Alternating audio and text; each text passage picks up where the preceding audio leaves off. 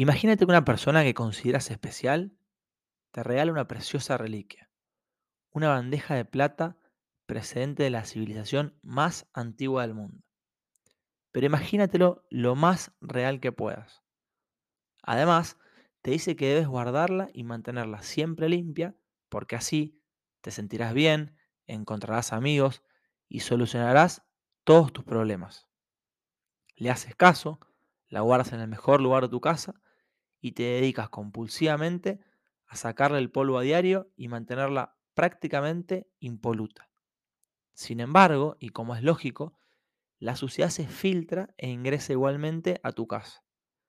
Ya sea porque dejas ventanas abiertas, porque tú y tus invitados entran con los zapatos sucios o lo que se te ocurra.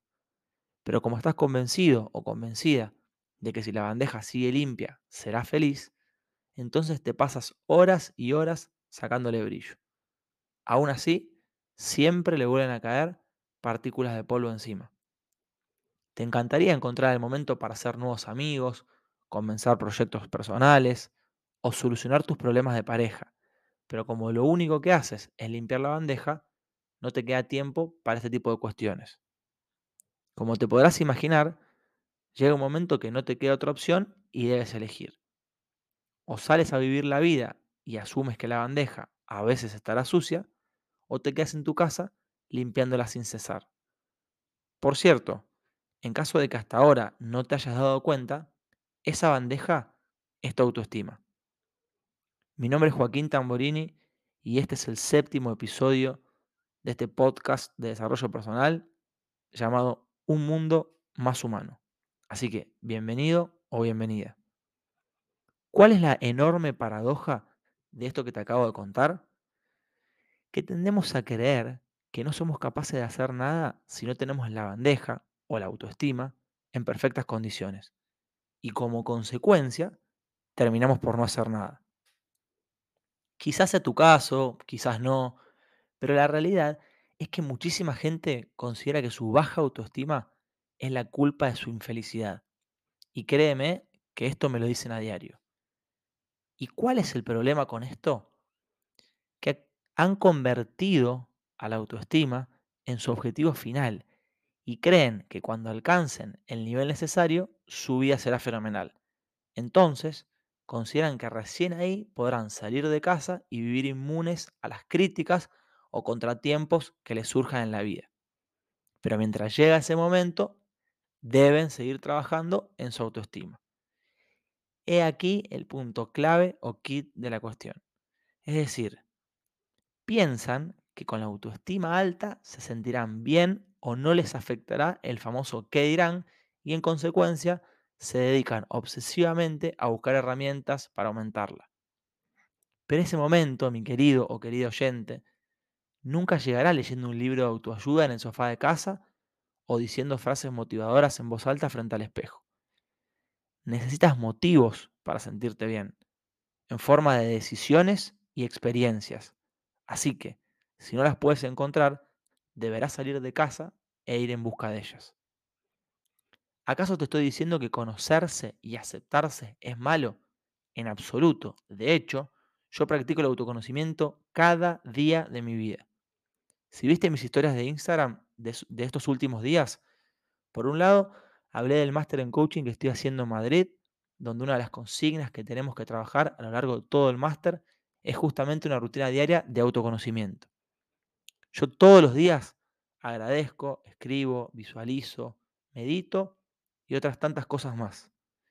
Y hace un par de días lo hago con el mejor diario personal que jamás había tenido, el cual tiene puras enseñanzas del estoicismo y el cual recibí como regalo por parte del mentor con el que empecé a trabajar hace ya un par de semanas, para que me ayude con mi negocio.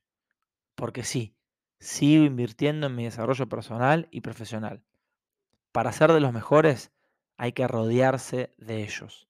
Pero rodearse en serio no alcanza solamente conseguirlos en las redes sociales. Te decía, de hecho, hasta tengo publicado un ebook cuyo nombre es Mejora tu vida, empieza por la mañana, el cual puedes adquirir ingresando al enlace que está en mi perfil de Instagram, donde encontrarás el paso a paso para diseñar tu mejor rutina de mañana.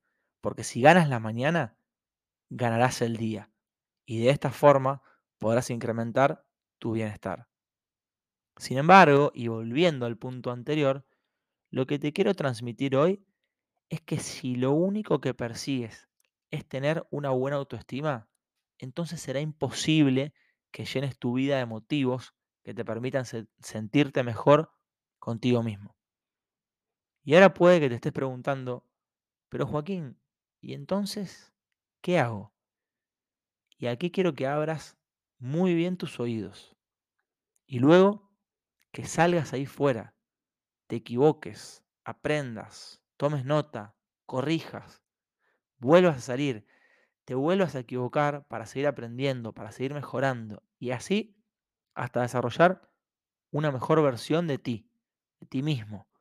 No te quedes encerrado esperando a recuperar tu autoestima para empezar a hacer cosas, porque solo haciendo cosas es que se recupera la autoestima. Y tampoco te compares con otros. Recuerda que cada uno vive su propio viaje en esta vida. Así que si te quieres comparar con alguien, hazlo con tu yo anterior e intenta mejorar día tras día. Pero ojo, también es importantísimo que cultives la compasión y el perdón contigo mismo. Y que como siempre digo, seas constante y tengas paciencia. No conozco a nadie que sea capaz de tener la autoestima siempre alta.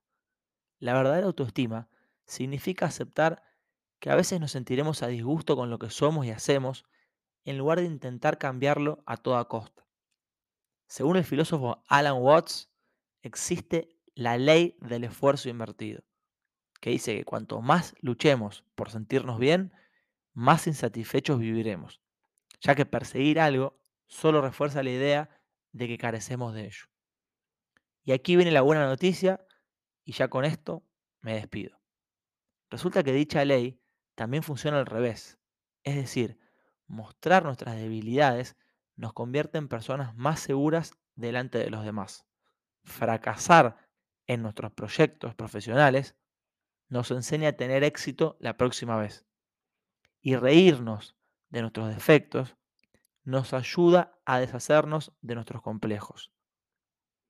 Si llegaste hasta aquí, te quiero agradecer por estar ahí, del otro lado, y por haber escuchado este séptimo capítulo de este podcast denominado Un Mundo Más Humano.